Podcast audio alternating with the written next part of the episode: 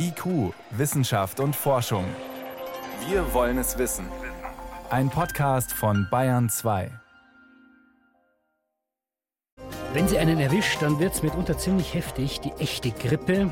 Bislang ist die Impfung dagegen nur für über 60-Jährige empfohlen. Die Kinderärzte plädieren aber jetzt, auch Kinder und Jugendliche zu impfen. Die Ständige Impfkommission, die ist anderer Meinung. Das ist jetzt Thema bei uns. Außerdem, was ist, wenn eine künstliche Intelligenz besser programmieren kann als ein Mensch? Wer kontrolliert dann überhaupt die künstliche Intelligenz? Und was, wenn das Ganze außer Kontrolle gerät? Diese Themen und mehr jetzt. Wissenschaft auf Bayern 2 entdecken. Heute mit Stefan Geier. Es ist schon erstaunlich, was künstliche Intelligenz alles kann oder können soll. Gerade zum Beispiel der KI-Bot ChatGPT, der schreibt Reden, der gibt Impulse für Ideen, für eine Präsentation, der besteht sogar das bayerische Abitur und vieles mehr. Und heftig im Einsatz ist ChatGPT auch bei Programmierern. Da heißt es bislang gerade so kleine Routineprogramme oder Teile von Programmen, die kann man gut an ChatGPT auslagern. Jetzt läuft gerade die Digital Life Design in München. Das ist eine Konferenz, da tauschen sich Wirtschaft und Forschung aus über aktuelle Trends. Und da ist diese Frage, wie viel dürfen wir eigentlich der künstlichen Intelligenz überlassen, eine der großen Diskussionen. Mein Kollege Fritz Espenlaub ist für uns auf der Konferenz. Hallo Fritz. Hallo, grüß dich. Stellt die künstliche Intelligenz die Welt des Programmierens jetzt auch noch auf den Kopf? Ja, schon seit einer ganzen Weile tatsächlich. Seit 2021 ist das richtig losgegangen, aber hat jetzt nochmal an Fahrt angenommen mit dem ganzen Hype, der letztes Jahr angefangen hat rund um ChatGPT und Co. Und der Grund, dass es in der Welt des Programmierens auch so abgeht, ist, dass ja Programmieren auch eine Sprache ist. Und diese Chatbots, also wie ChatGPT, die eben mit Sprache gut umgehen können, da kann man jetzt Spezialisierte darauf programmieren, dass sie eben auch mit Programmiersprachen gut mhm. umgehen können. Und eine der bekanntesten da ist der sogenannte Copilot von GitHub. Das kann man sich vorstellen wie eben so ein Chatbot, dem ich auf natürlicher Sprache ein Kommando gebe oder ein Programmierproblem beschreibe. Und dann äh, gibt er mir den entsprechenden Code in Python oder in Java, also in einer der beliebtesten Programmiersprachen, der spricht ganz unterschiedliche und ja, macht mir einen Vorschlag, wie das dann aussehen könnte. Das macht gerade ziemlich Welle in der Welt des Programmierens. Jetzt bin ich kein Programmierer und akzeptiere mal, okay, ChatGPT kann programmieren. Jetzt sehen wir aber bei diesen KI-Textwerkzeugen ja immer wieder, die nehmen es nicht so genau manchmal mit den Fakten, die erfinden manchmal auch Sachen. Das könnte beim Programmieren, kann ich mir vorstellen, zum Problem werden, wenn die KI dann, wenn die KI dann einen Fehler in diesen Code packt. Das könnte natürlich zu einem riesigen Problem werden, vor allem wenn man bedenkt, ja, wo überall Software mittlerweile drinsteckt, also in Flugzeugen, in ganz vielen Anwendungen im Krankenhausbereich, im Gesundheitswesen, da darf man natürlich keine Fehler machen. Deswegen ist es total wichtig, dass am Ende der Code auch wirklich stimmt. Aber es ist wohl so, dass das erstaunlich zuverlässig ist, wesentlich zuverlässiger, als wir es gewöhnt sind von sowas wie ChatGPT und auch die Leute einfach schneller macht. Also es gibt eine Umfrage, die sagt, dass Programmierer um 55 Prozent schneller sind, wenn sie diesen KI-Tool oder was ähnliches benutzen. Und am Schluss, ja, kommt dann eben dann doch natürlich was raus, was man als Programmierer nochmal gegenchecken muss. Also man sollte schon wissen, worum es geht, aber was schon relativ viel hilft. Das heißt, für manche Sachen kann man dann sagen, da brauche ich gar keinen Programmierer mehr, also wirklich einen Mensch, der die programmiert? Ja, den wird man natürlich immer noch brauchen, allein weil du am Ende jemanden brauchst, der, sage ich mal, dafür bürgt, dafür verantwortlich ist, dass das, was am Ende rauskommt, auch wirklich funktioniert, dass die Software funktioniert. Das ist nicht anders, als wenn ich jetzt KI für irgendwelche anderen Tätigkeiten benutze. Am Schluss muss die Verantwortlichkeit irgendwo liegen und wir wollen natürlich, dass es wo ist bei jemandem, mit dem ich auch, sage ich mal, reden kann und nicht irgendein undurchsichtiges Computerprogramm. Also haften tut immer noch der Auftraggeber. Zum Beispiel der Auftraggeber oder halt natürlich der Programmierer, der das Programmtool nutzt und dafür bürgt, dass seine Ergebnisse am Ende auch, sage ich mal, brauchbar sind und gut funktionieren. Aber was schon so ist, ist, dass wir uns mehr und mehr in eine Welt bewegen, in der jetzt auch zum Beispiel du und ich, die wir jetzt nicht von Haus aus das irgendwie in der Uni gelernt haben, selber zu Programmierern werden könnten, indem wir diese Tools vielleicht nutzen. Können Fritz Programmierer das dann eigentlich insgesamt überhaupt noch durchschauen, wenn ich jetzt also irgendwann einen großen Teil an die KI ausgelagert habe? Also ist die Qualität der Programme, ist die dann die gleiche?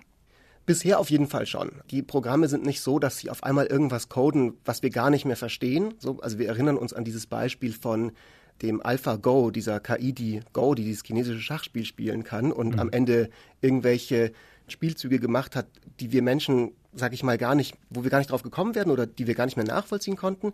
Das ist bei diesen Sachen wie GitHub Copilot noch nicht der Fall, weil natürlich das, was rauskommt, die klassische Programmiersprache ist, die wir kennen. Also genauso wie wir bei einem Text, den uns eine KI schreibt, bei einem Gedicht oder bei einem Kinderlied, ja, was man alles machen kann, natürlich verstehen können, ist das gut, macht das Sinn, können wir das natürlich auch noch nachvollziehen. Zumindest die Leute, die diesen Code halt selber gelernt haben, die also ausgebildete Programmierer sind. Das heißt, wenn die KI einen Fehler macht, dann muss ein Mensch da sitzen, der diesen Fehler wieder behebt.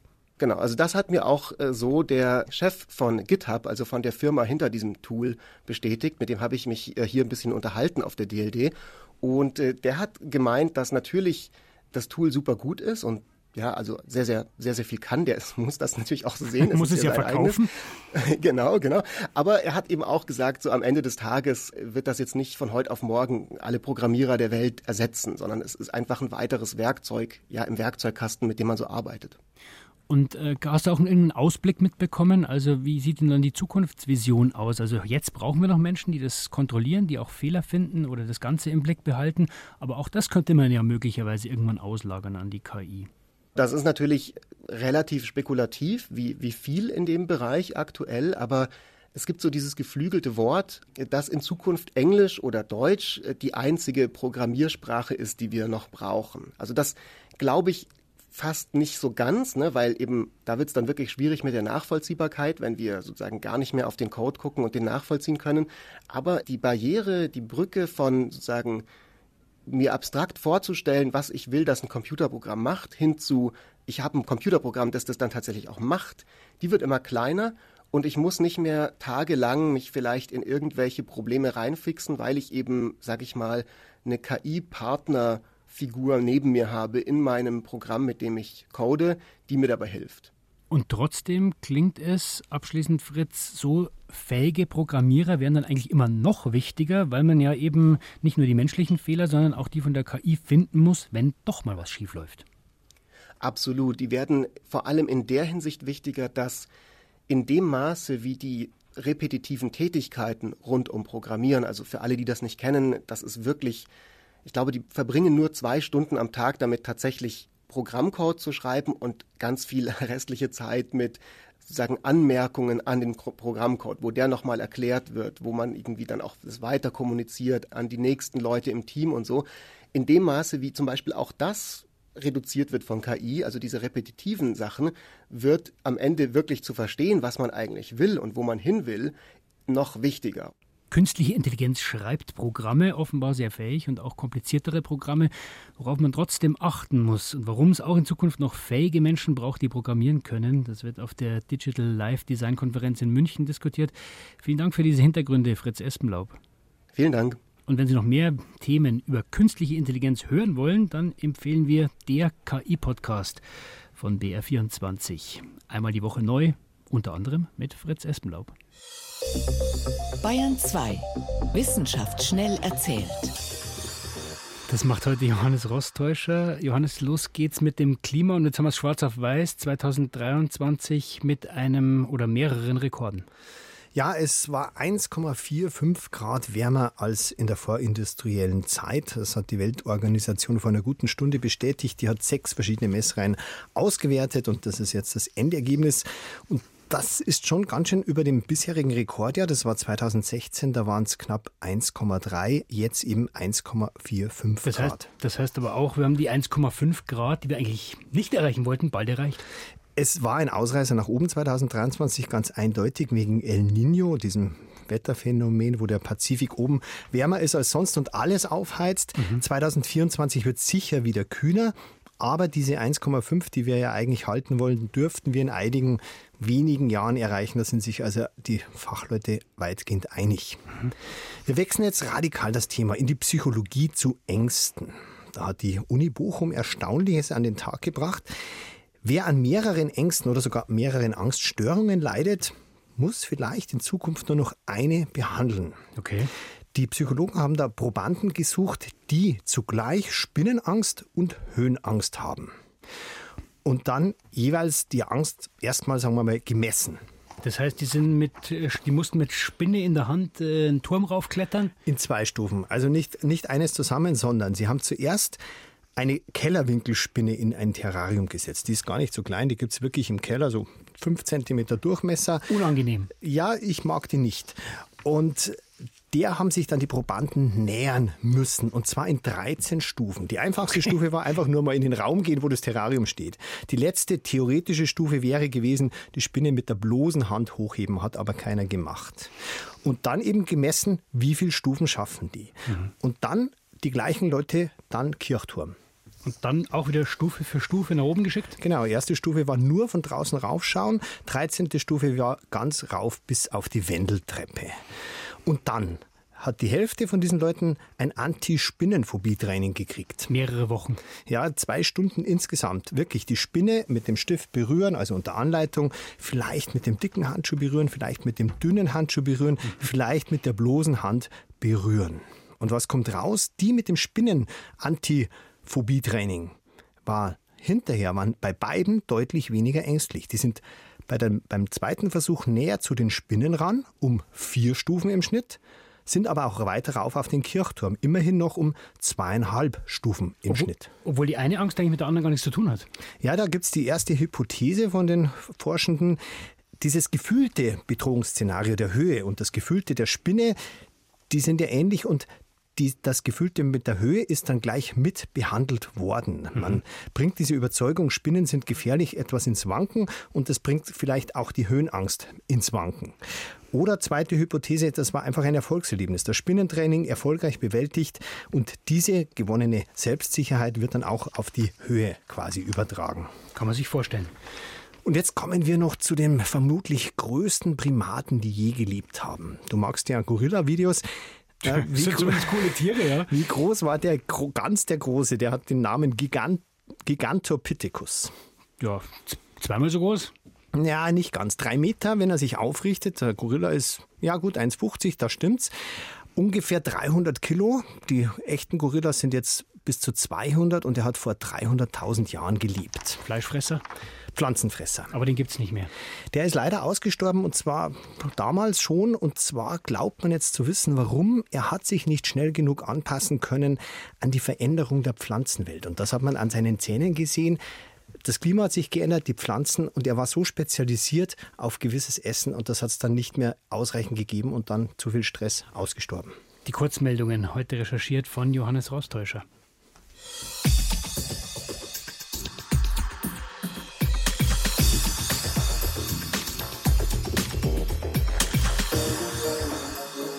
Grippewelle läuft gerade an. In der Regel ist ja die Grippe vor allem für ältere Menschen gefährlich. Es gibt mehrere tausend Todesfälle jedes Jahr und deswegen empfiehlt die Ständige Impfkommission für die auch die Impfung.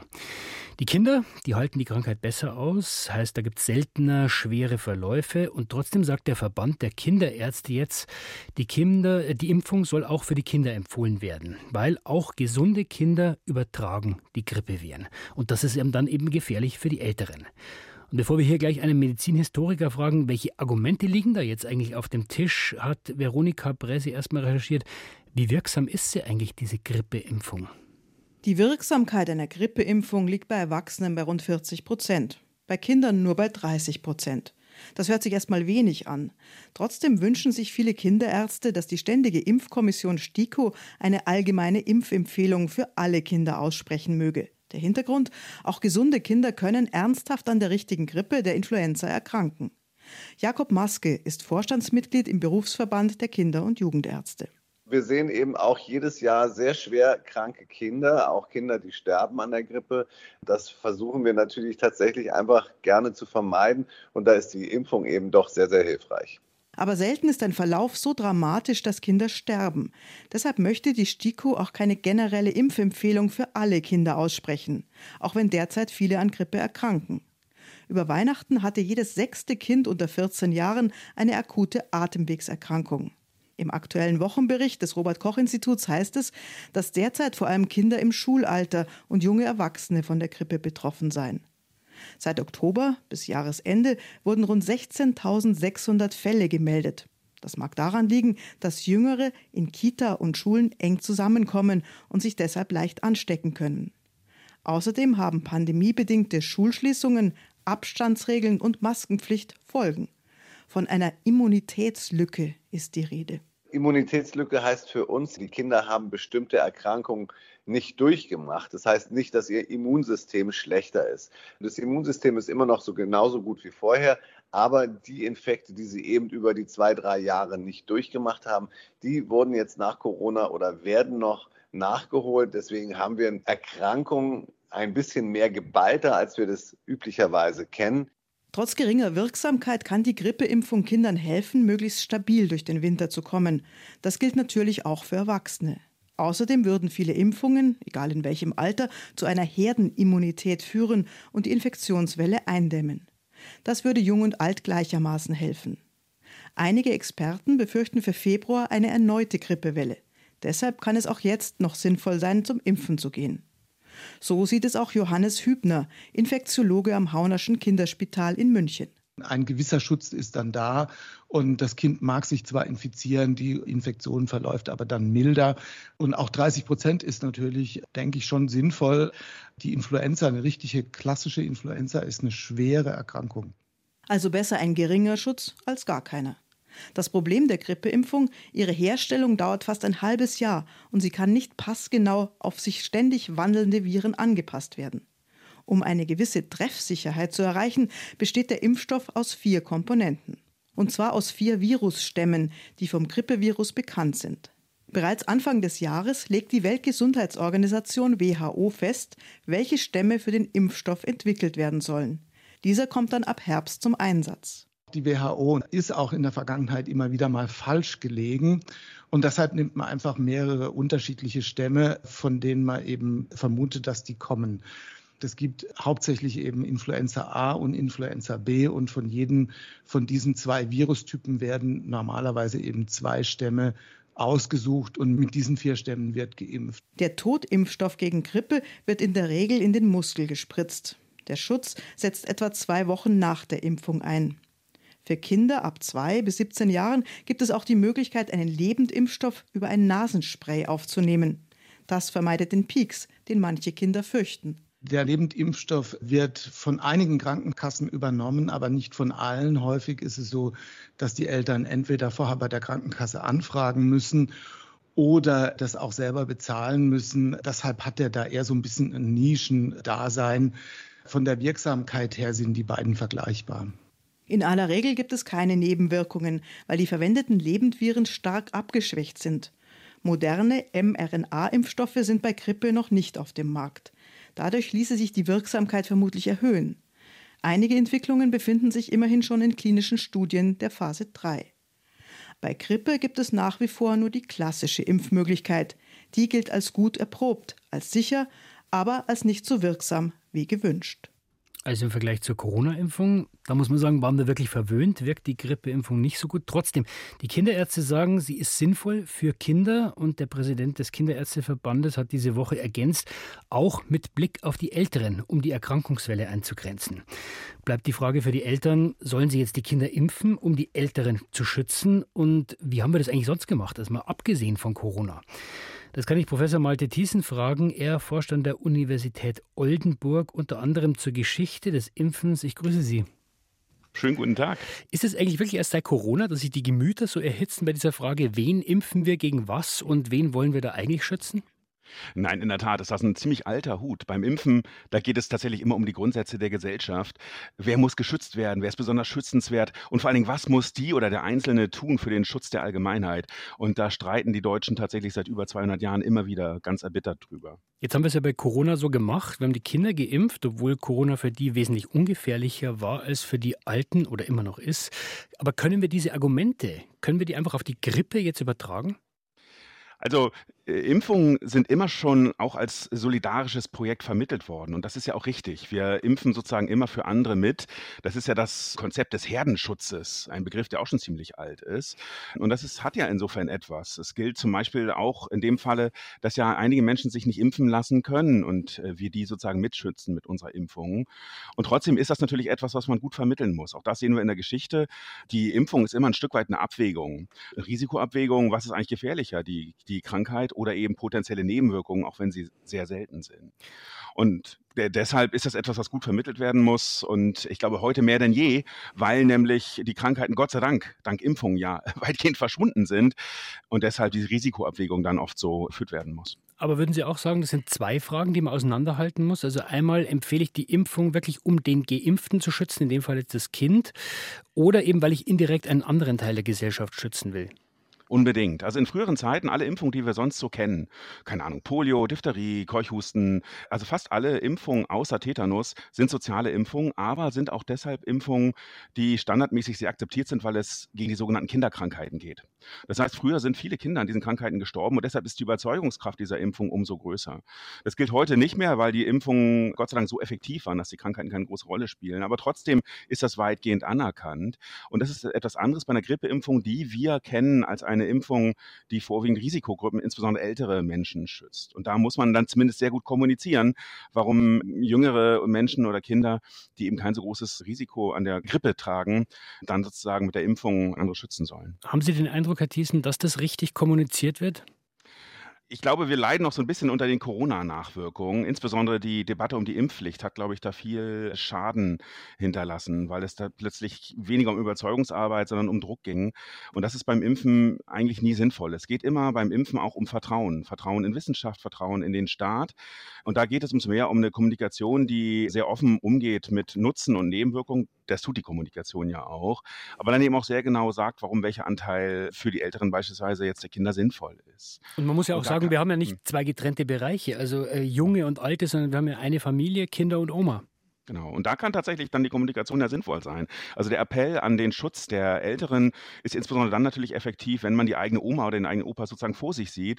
Da ist dann sozusagen die Überzeugungsarbeit auch nochmal einfacher. Und trotzdem würde ich auch denken, vielleicht macht man es sich auch manchmal ein bisschen leicht, weil die Impfquote unter den Älteren oder den Risikogruppen zum Teil auch noch höher sein könnte. Und vielleicht sollte man dann noch mehr Kommunikation, noch mehr Anstrengungen eben dahin investieren, wo der Impfschutz dann am allereffektivsten ist, nämlich bei den potenziell Bedrohten selbst.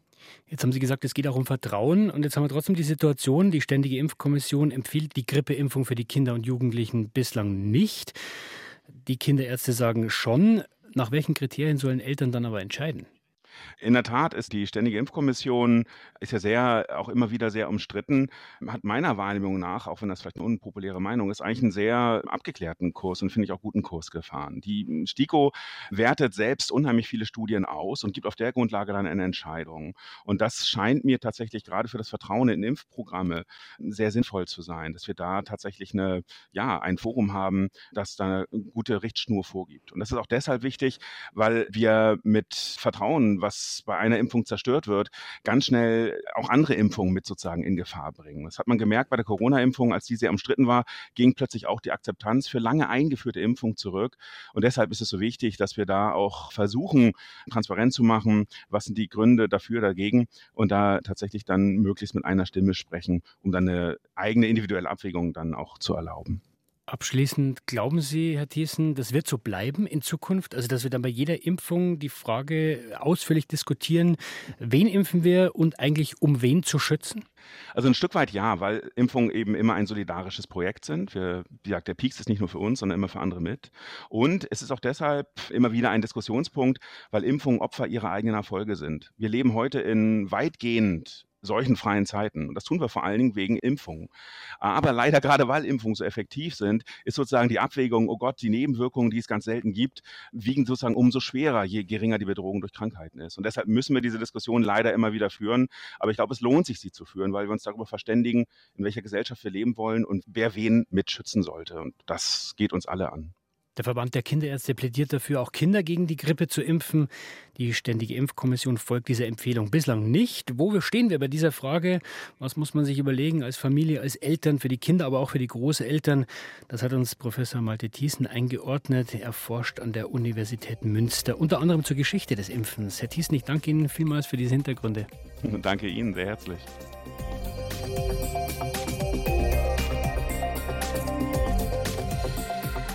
Und soweit war es das von IQ für heute, vom ganzen Team. Am Mikrofon war Stefan Geier.